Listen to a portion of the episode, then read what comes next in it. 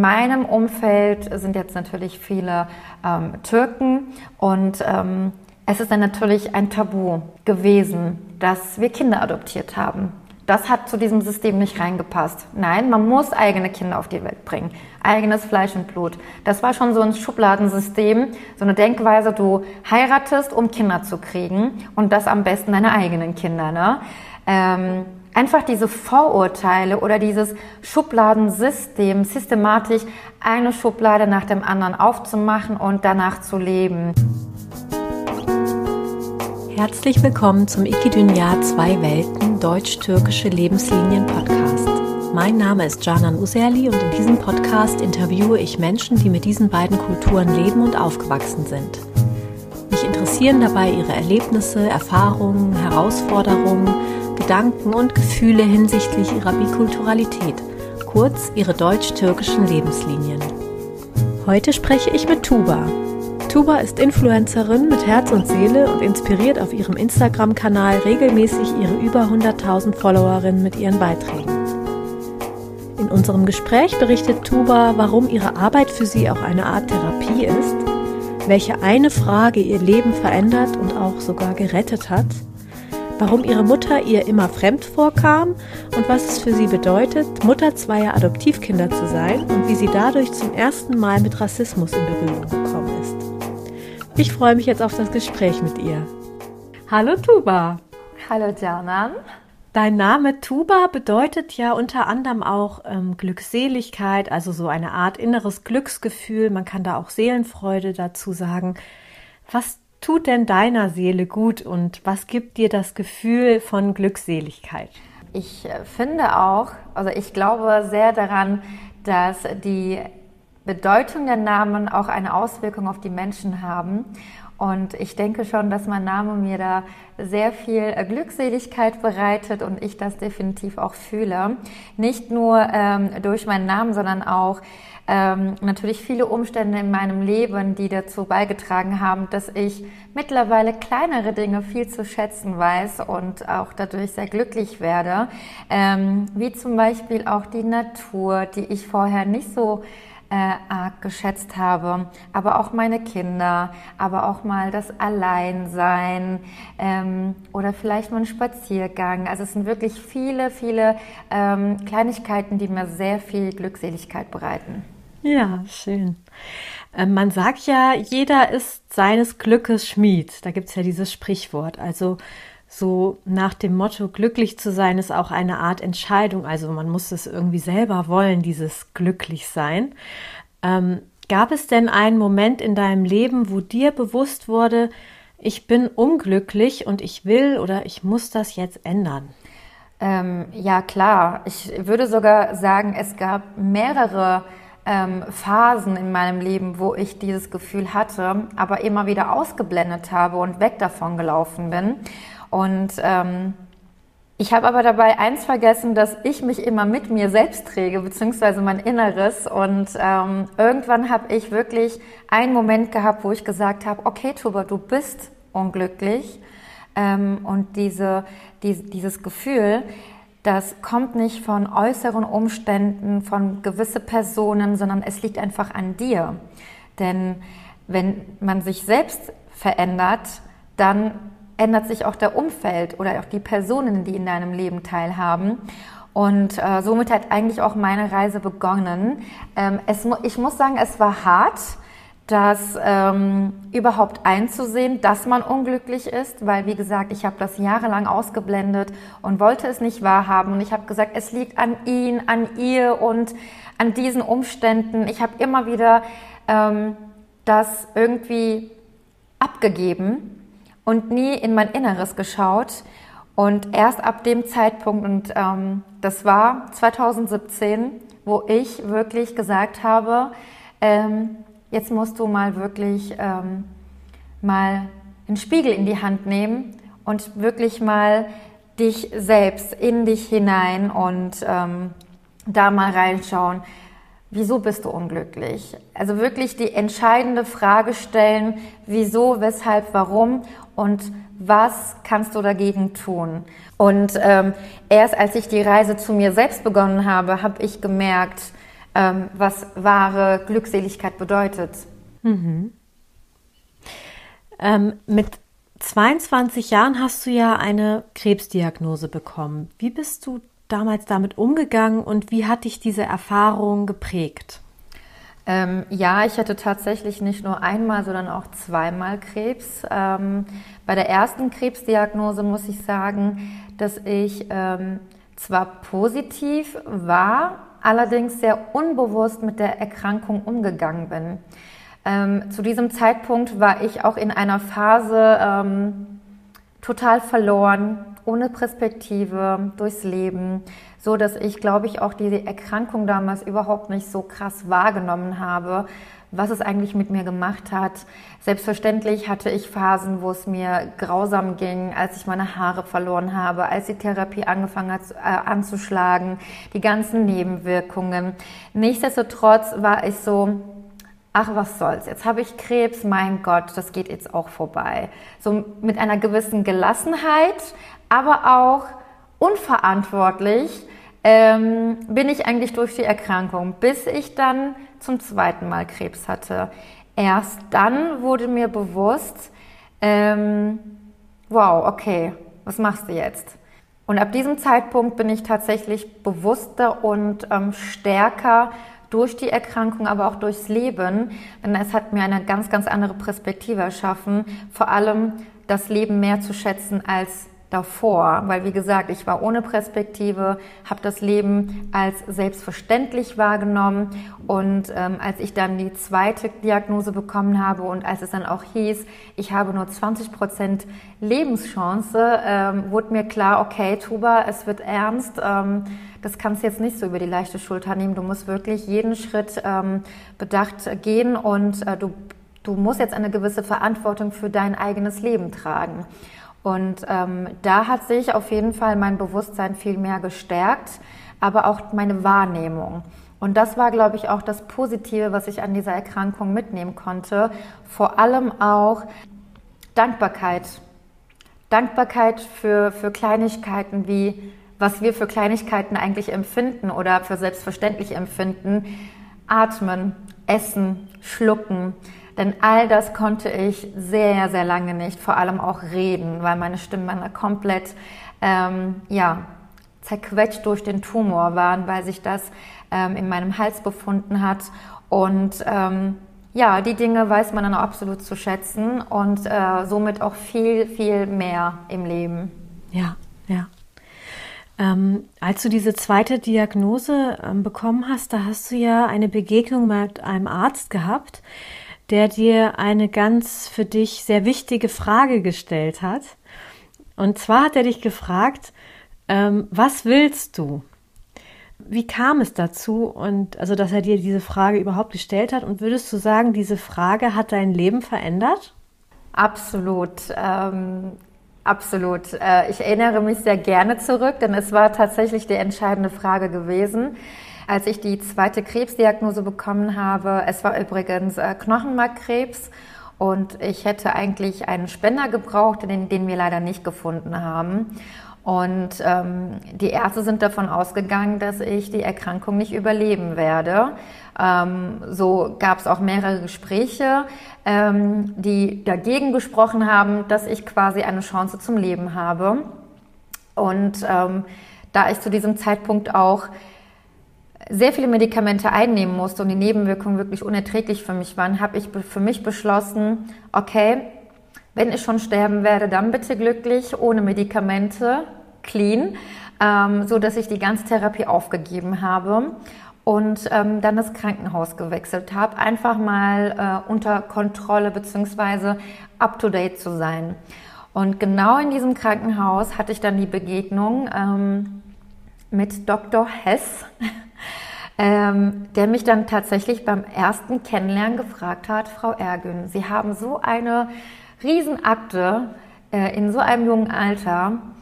Aber mich würde es mal interessieren, was möchten Sie eigentlich? Oder was wollen Sie eigentlich? Und es war dann so plötzlich und ich wusste auch ehrlich gesagt nicht, was ich darauf antworten soll, denn zu diesem Zeitpunkt wollte ich einfach nur leben und das normal wie möglich. Das heißt, ohne Krankenhausbesuche, ohne ständig Blut abzugeben und durchlöchert zu werden, ohne äh, jeden Tag meinen Wecker äh, klingeln hören, du musst dieses Medikament oder jenes einnehmen und du hast da noch einen Termin und hier noch einen Termin. Ähm, ich wollte einfach normal sein. Ich war auch zu diesem Zeitpunkt frisch verheiratet. Ähm, natürlich wollte ich auch meine Beziehung irgendwo normal leben, ähm, so dass ich gesagt habe, okay, ich möchte jetzt einfach mal in den Urlaub mit meinem Mann und ich möchte normal leben. Und er hat gesagt, okay, dann machen Sie das. Ja, und dann hat mein Mann äh, damals entschieden, wir fliegen nach Thailand. Und ähm, wir waren dann einen Monat in Thailand und ähm, hätte Dr. Hess mir diese Frage nicht gestellt, wäre ich ganz sicher nicht dort gelandet. Und ähm, hätte auch keinen Monat dort verbringen können und das ohne Medikamente. Ähm, und was danach kam, war ja eigentlich das wahre Wunder beziehungsweise das Resultat von dieser Frage. Und zwar, ähm, als ich zurückgeflogen bin, ähm, gab es dann nochmal eine Knochenmarkpunktion und das Ergebnis hat für sich gesprochen. Ich war gesund, ich war geheilt. Ja, das äh, also es war definitiv eine Frage, was mein Leben verändert hat, denn hätte ich mich nicht ähm, getraut, die Therapie zu beenden und mir einen neuen Arzt aufzusuchen, wäre ich niemals dahin, wo ich immer sein wollte. Ähm, und ich hätte dieses Lebenslust oder Lebensgefühl nicht wieder bekommen. Und ähm, ja, diese Frage hat absolut mein Leben verändert, beziehungsweise auch mein Leben gerettet. Ja, Wahnsinn. Ähm, du bist ja Mutter von zwei Kindern. Ähm, da, gehen wir, da kommen wir auch noch drauf. Aber ähm, du hast mal gesagt, meine eigene Mutter war mir immer eher fremd. Ähm, wie ist es dazu gekommen und wie hat dich das geprägt? Genau, ähm, also ich hatte nie eine, eine gute Bindung zu meiner Mutter. Ich glaube, es lag aber nicht ähm, unbedingt an mir, sondern vielmehr an meiner Mutter. Sie hat uns auch das erste Mal mit acht oder neun Jahren war das, glaube ich, verlassen bzw. abgegeben. Ähm, so war ich dann auch in der Türkei in der Schule und habe bei meiner Oma gelebt. Ähm, und das knapp vier Jahre lang. Und in diesen vier Jahren, wenn ich mir heute vorstelle, dass ich meine siebenjährige Tochter bei der Oma ablasse und vier Jahre lang nur in den Ferien sehe, ja, dann ist man eben auch fremd. Also ich glaube, das war so der erste Schritt gewesen zum Fremdsein.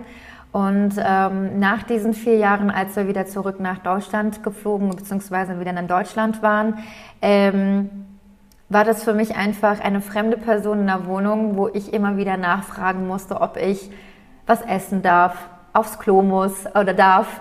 Ähm, ne, immer irgendetwas also ich hatte wirklich nicht dieses Gefühl gehabt, ich bin zu Hause, ich bin bei meiner Mutter, sondern es war wirklich vielmehr eine fremde Person gewesen. Und ähm, ja, es lag einfach daran, dass sie uns abgegeben hat ähm, und ja, uns nicht großgezogen hat. Ähm, warum sie uns abgegeben hat, also ich schätze, ähm, es lag damals ähm, sehr viele Konflikte zwischen meinem Vater und ihr. Und die waren kurz vor der Trennung gewesen und konnten sich aber nicht entscheiden, ob das der richtige Weg ist. Und ähm, man hat uns erzählt, ähm, es wäre damals zu diesem Zeitpunkt besser gewesen, wenn man die Kinder in die Türkei in die Schule schickt, damit die mehr Perspektive haben, eine gute Schulbildung genießen können. Ähm, allerdings aber auch viel mehr, dass wir einfach die Konflikte zwischen den beiden nicht mitbekommen. Äh, natürlich wussten die dabei nicht, dass sie viel Schlimmeres angerichtet haben. äh, wenn, man, wenn ich das heute so betrachte, lieber nehme ich mein Kind und erkläre ihr alles, statt sie davon ähm, ja, wegzulassen oder von mir quasi wegzulassen. Genau, das war eigentlich so einer der Gründe gewesen, warum wir quasi damals weggegeben worden sind an die Oma. Ja. Du hast, wie gesagt, selber zwei Kinder. Du und dein Mann haben die beiden Kinder adoptiert und du lebst damit deinen Traum, wie du sagst. Wie kam es zu dieser Entscheidung und ähm, gab es da auch Hürden? Ähm, die Entscheidung, Kinder zu adoptieren, kam schon viel, viel früher, beziehungsweise zu diesem Zeitpunkt, als ähm, wir abgegeben worden sind als Kinder. Ähm, durch die Erfahrung, die ich eben mit meiner Mutter machen musste, beziehungsweise weil sie uns abgegeben hat, war ich dann auch ähm, in jüngeren Altern so empathisch, dass ich ähm, gerade Kindern helfen wollte, beziehungsweise Kind adoptieren wollte, der denselben Schicksal wie ich hatte, der ohne Mama aufgewachsen ist oder muss ähm, und vor allem auch ohne Perspektive. Denn ich finde, wenn ein Kind ohne Mama aufwächst, ähm, verliert es jegliche Perspektive und Richtung. Denn es waren wirklich sehr, sehr schwierige Zeiten für mich persönlich. Ähm, ich weiß jetzt nicht, was mein Bruder da wirklich empfunden hat, aber für mich war das wirklich unerträglich, keine Mama zu haben, ähm, gerade an besonderen Tagen. Ähm, es ist trotzdem was anderes, äh, wenn, wenn Oma und Opa mit dir Geburtstag feiert oder besondere Anlässe.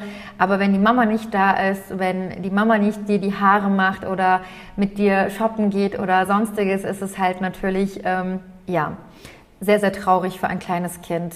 Und ich war schon sehr, ich war schon als kleines Kind sehr emotional und ähm, hellfühlig ähm, so dass mich das natürlich sehr mitgenommen habe. Und damals habe ich mich dazu entschieden, Kinder zu adoptieren, wenn ich groß bin und keine eigenen zu bekommen, weil ich Angst hatte, wie meine Mama zu sein. Denn ich habe fest daran geglaubt, wenn ich eigene Kinder bekomme, werde ich sie genauso wie meine Mutter abgeben. Und dieser Glaube hat mich so geprägt, dass ähm, ich wirklich auch danach gestrebt habe, Kinder zu adoptieren. Ähm, ich habe mich schon in jungen Alter schon darüber informiert, immer wieder mal. Und ähm, damals gab es natürlich auch kein Internet oder sonstiges, was man alles so im Fernsehen mitbekommen hat. Oder man hat eben auch ähm, Lehrer gefragt. Und ja, und so wie das Schicksal es wollte, habe ich dann meinen Mann kennengelernt. Und als ich ihn kennengelernt habe, quasi beim ersten Date, kam es zum Thema Adoption und er hat mich gefragt, was ich davon halte und ich dachte dann so, okay, ein türkischer Mann fragt mich, was ich von einer Adoption halte. Das hört man auch nicht alle Tage. Und ich dachte dann so, wow. Denn er ähm, wollte auch schon immer Kinder adoptieren und so haben wir uns eigentlich auch eher kennengelernt und äh, haben uns dann auch entschieden ähm, zu heiraten. Und das ging dann wirklich direkt beim ersten Date so dass wir innerhalb zwei Wochen dann versprochen waren und danach gestrebt haben. Selbstverständlich kam zwischendurch eben noch die ganze Krebsgeschichte, die Erkrankung, ähm, was aber anscheinend so sein sollte, denn ähm, auch die Erkrankung hat natürlich viel dazu beigetragen, dass wir Kinder adoptieren. Ähm, ich bin heute gesund, ähm, ich kann auch gesund eigene Kinder bekommen. Allerdings war die Entscheidung damals schon so ausgeprägt, dass wir gesagt haben, wir wollen noch beide adoptieren. Also warum sollen wir jetzt die fünf Jahre nach der Chemo abwarten, um eigene zu bekommen, wenn wir eh die Möglichkeit haben, einen Antrag zu stellen? Und mit diesem Antrag kamen natürlich auch sehr viele Hürden, lange Wartezeiten, etliche Seminare und Prüfungen, die wir absolvieren mussten. Ähm, aber am Ende haben wir es geschafft. Ja. Ist das Muttersein für dich auch im Hinblick auf die Erfahrung mit deiner Mutter eine Erfahrung, wo du vieles in dir heilen kannst, eben indem du Kinder, deine Kinder eben ganz anders aufziehst und ähm, für sie da bist? Wie ist das für dich? Ähm, was ist dir in der Erziehung deiner Kinder da ganz wichtig?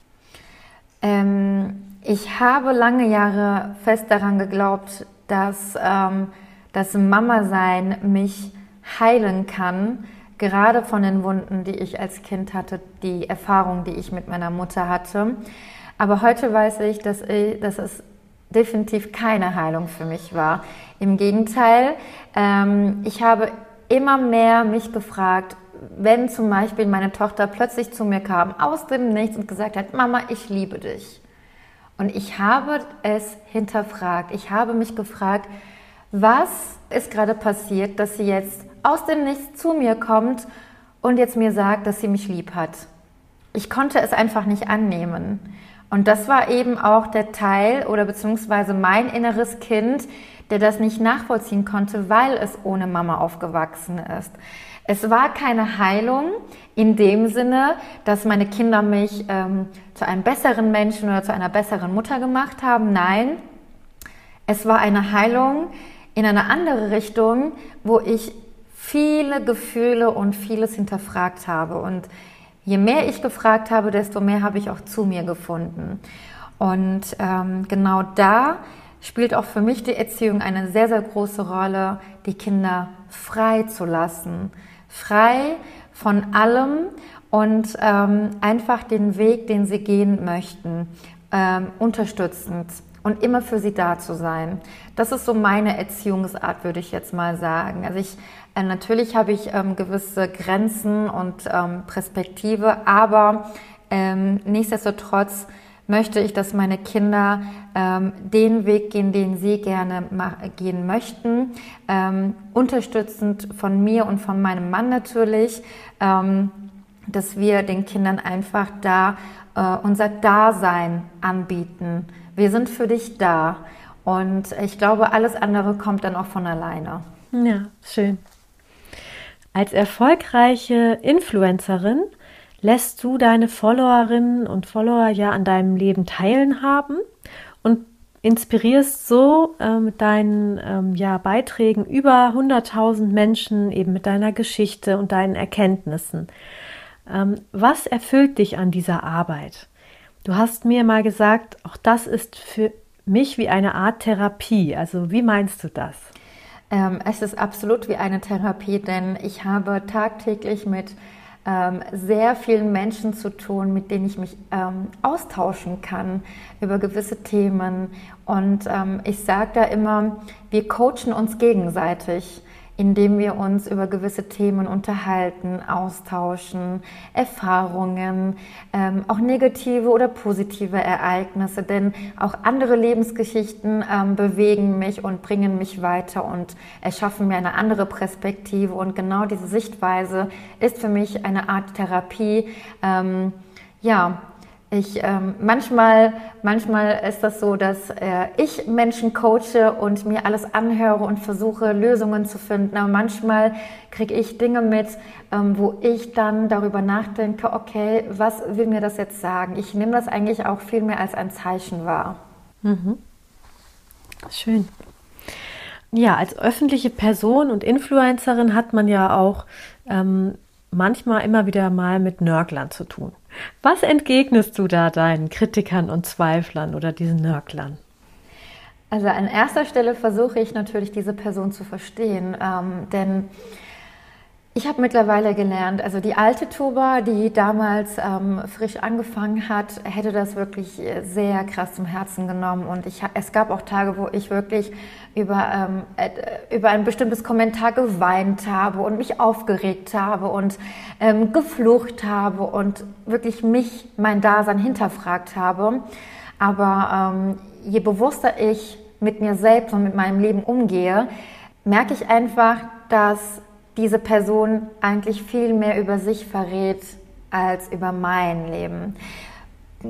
Konstruktive Kritik nehme ich sehr, sehr gerne an, wenn es über meine Arbeit geht, denn ich bin ähm, ja Influencerin, weil das ja mein Job ist. Ich arbeite in dieser Branche, das heißt, ich habe ähm, Firmenaufträge, ähm, Produktvorstellungen etc. Selbstverständlich nehme ich der Kritik sehr, sehr gerne an, wenn es meine Arbeit verbessert, das heißt die Storyqualität, der Inhalt der Beiträge oder auch die Fotos, die ich poste.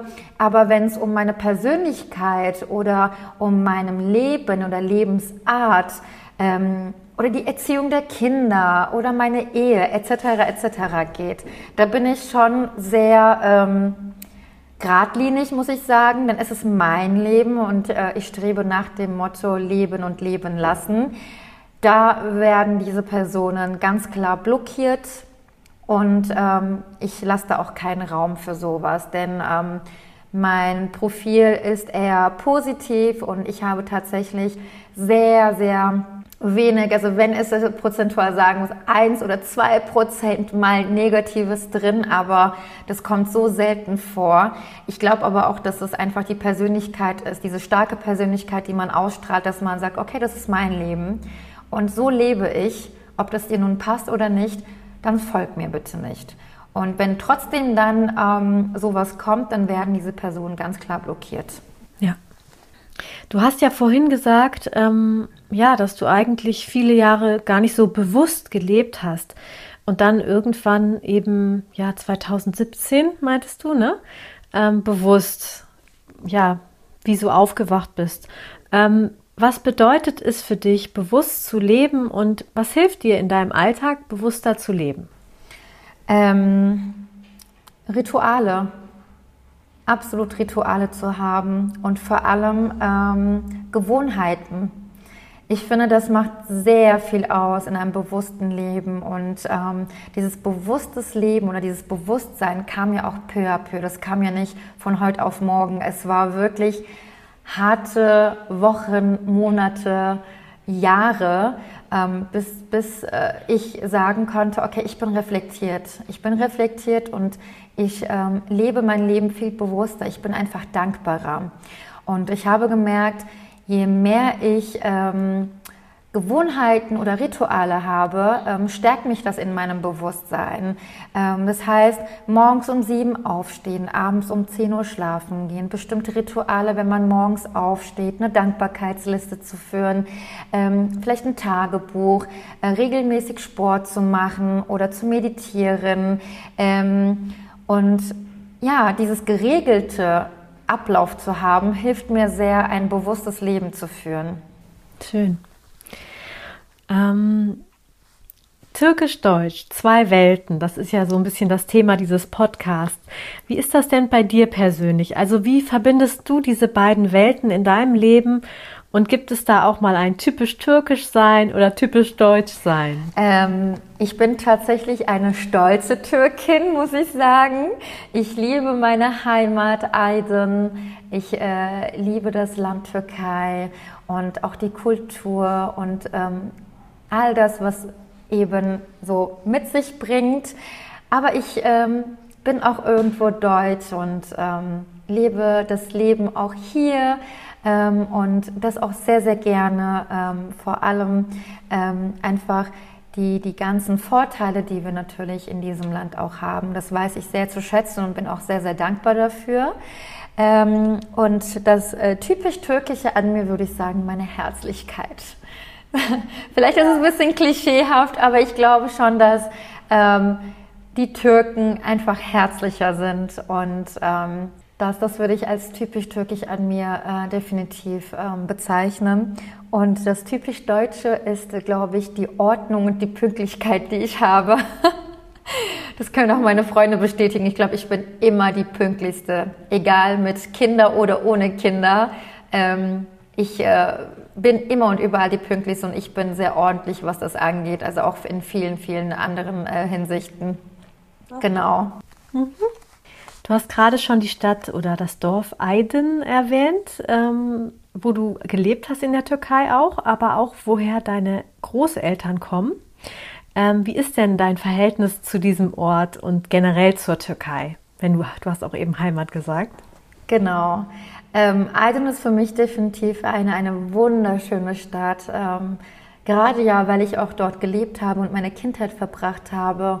Und ich verbinde natürlich sehr, sehr viel, meine ganze Kindheit, meine Sehnsucht, meine Tränen, aber auch mein, meine Freunde und teilweise auch meine Familie. Ähm, und ähm, ich, ich würde auch gerne wieder zurück und auch dort leben wollen. Also wenn ich irgendwo leben sollte in Zukunft und auswandern könnte, würde das definitiv Aydın sein. Denn Liebe zu dieser Stadt ist einfach viel zu groß. Und äh, ich bin auch regelmäßig drüben, immer wieder mal. Und das ist auch immer meine erste Anlaufstelle, wenn ich im Urlaub bin.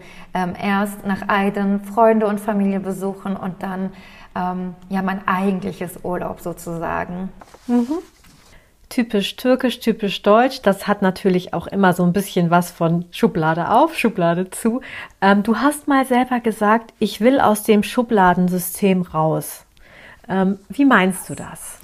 Ähm, die Vorgaben der Gesellschaft, wie man zu leben hat, wie man sich als Türkinnen zu benehmen hat oder auszusehen hat oder was ähm, gar nicht nach Deutschland passt zum Beispiel als Türkin angenommen. Es gibt immer diese zwei Seiten.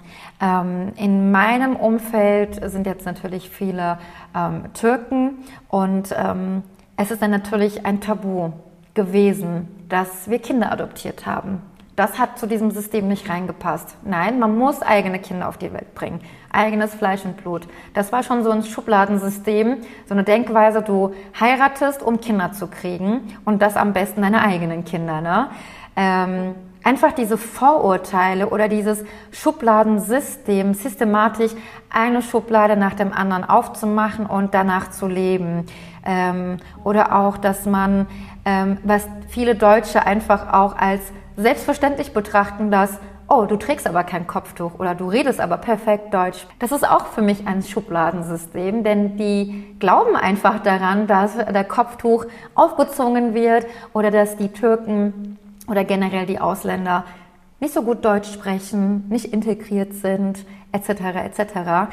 Und ähm, ich möchte einfach nicht danach leben. Ich bin Türkin, ich trage kein Kopftuch, ich habe zwei adoptierte Kinder, ich bin fast überall tätowiert, ähm, ich bin in einem Beruf tätig, was vielleicht nicht so typisch deutsch ist, ähm, was vielleicht nicht als anerkannt bezeichnet wird, ähm, aber trotzdem erfolgreich und einfach immer diese Gegensätze. Also kommen wir wieder zu meinem Motto Leben und Leben lassen. Jeder so wie er mag, ob türkisch oder deutsch.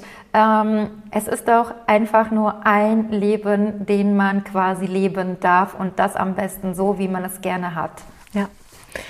Hast du in deinem Leben ähm, Erfahrungen mit Diskriminierung und Alltagsrassismus gemacht?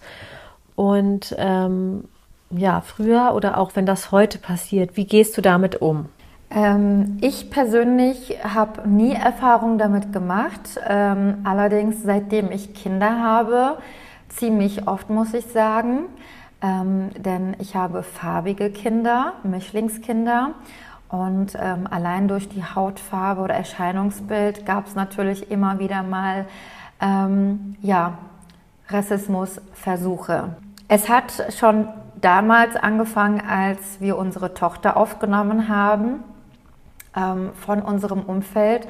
Ich muss auch dazu erwähnen, dass Rassismus nicht unbedingt ähm, ja auch herkunftsbedingt ist, denn ich habe tatsächlich meine ersten Erfahrungen mit meiner Tochter aus meinem engsten Umfeld gemacht. Warum ich kein türkisches Kind adoptiert habe, sondern ein farbiges Kind. Und da fängt schon Rassismus an, finde ich. Ähm, und was danach passiert ist, wie ich damit umgehe, ähm, diese Menschen existieren nicht mehr in meinem Leben, ganz klar. Und ähm, aber was auch danach kam, was zum Beispiel äh, vor kurzem vorgefallen ist, war Rassismus im Kindergarten. Ähm, und zwar ist mein Sohn der einzige farbige Kind im ganzen Kindergarten. Ähm, Ihr müsst euch so vorstellen, das ist ein kleines Dorf-Kindergarten, äh, ähm, äh, den er besucht, ähm, da wir in der Stadt leider keinen Platz bekommen haben. Und da sind überwiegend ähm, deutsche Kinder. Ähm, jedenfalls ist da ein bestimmtes Kind im Kindergarten, der mein Sohn als schwarzes Monster bezeichnet hat und ähm, ihn ständig ähm, ja, unter die Nase gerieben hat, du bist schwarz und ich bin weiß. Bis irgendwann mein Sohn zu Hause angefangen hat, meine Hand und seine Hand zu vergleichen und gesagt hat, Mama, du bist weiß und ich bin schwarz.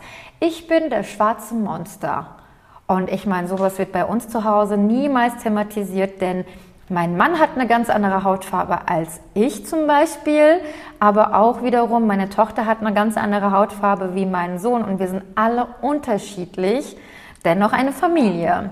Und das wird bei uns eben auch vermittelt, aber es wird auch nie thematisiert, wer welche Hautfarbe hat und wer eben besser oder schlechter ist. Im Gegenteil. Ähm, wir sind einfach alle unterschiedlich, aber dennoch gleich. So. Ähm, und das ist ähm, mir natürlich aufgefallen. Es wird immer öfters mal, dass er dann halt eben diese Unterschiede zu Hause gemacht hat. ähm, bis ich dann ähm, an einem bestimmten Tag, es war nämlich Verkleidungstag, äh, mein Kleiner hat sich nicht verkleidet, ähm, es war zu diesem Zeitpunkt die Pandemie ausgebrochen, ich hatte nämlich die Möglichkeit gehabt, ihm noch ein Kostüm zu besorgen und er ist einfach mit ganz normaler Kleidung in den Kindergarten. Und andere Kinder waren bereits verkleidet und das eine bestimmte Kind kam dann an die Tür, weil wir haben die Kinder nämlich an der Tür abgegeben, wir durften auch nicht rein, ähm, hieß es, ah, das schwarze Monster ist da, der braucht sich doch gar nicht zu verkleiden, der ist doch schon ein Monster. Da wurde mir natürlich klar, okay, das ist das eine Kind, was meinem Sohn ne, diese, das mitgegeben hat.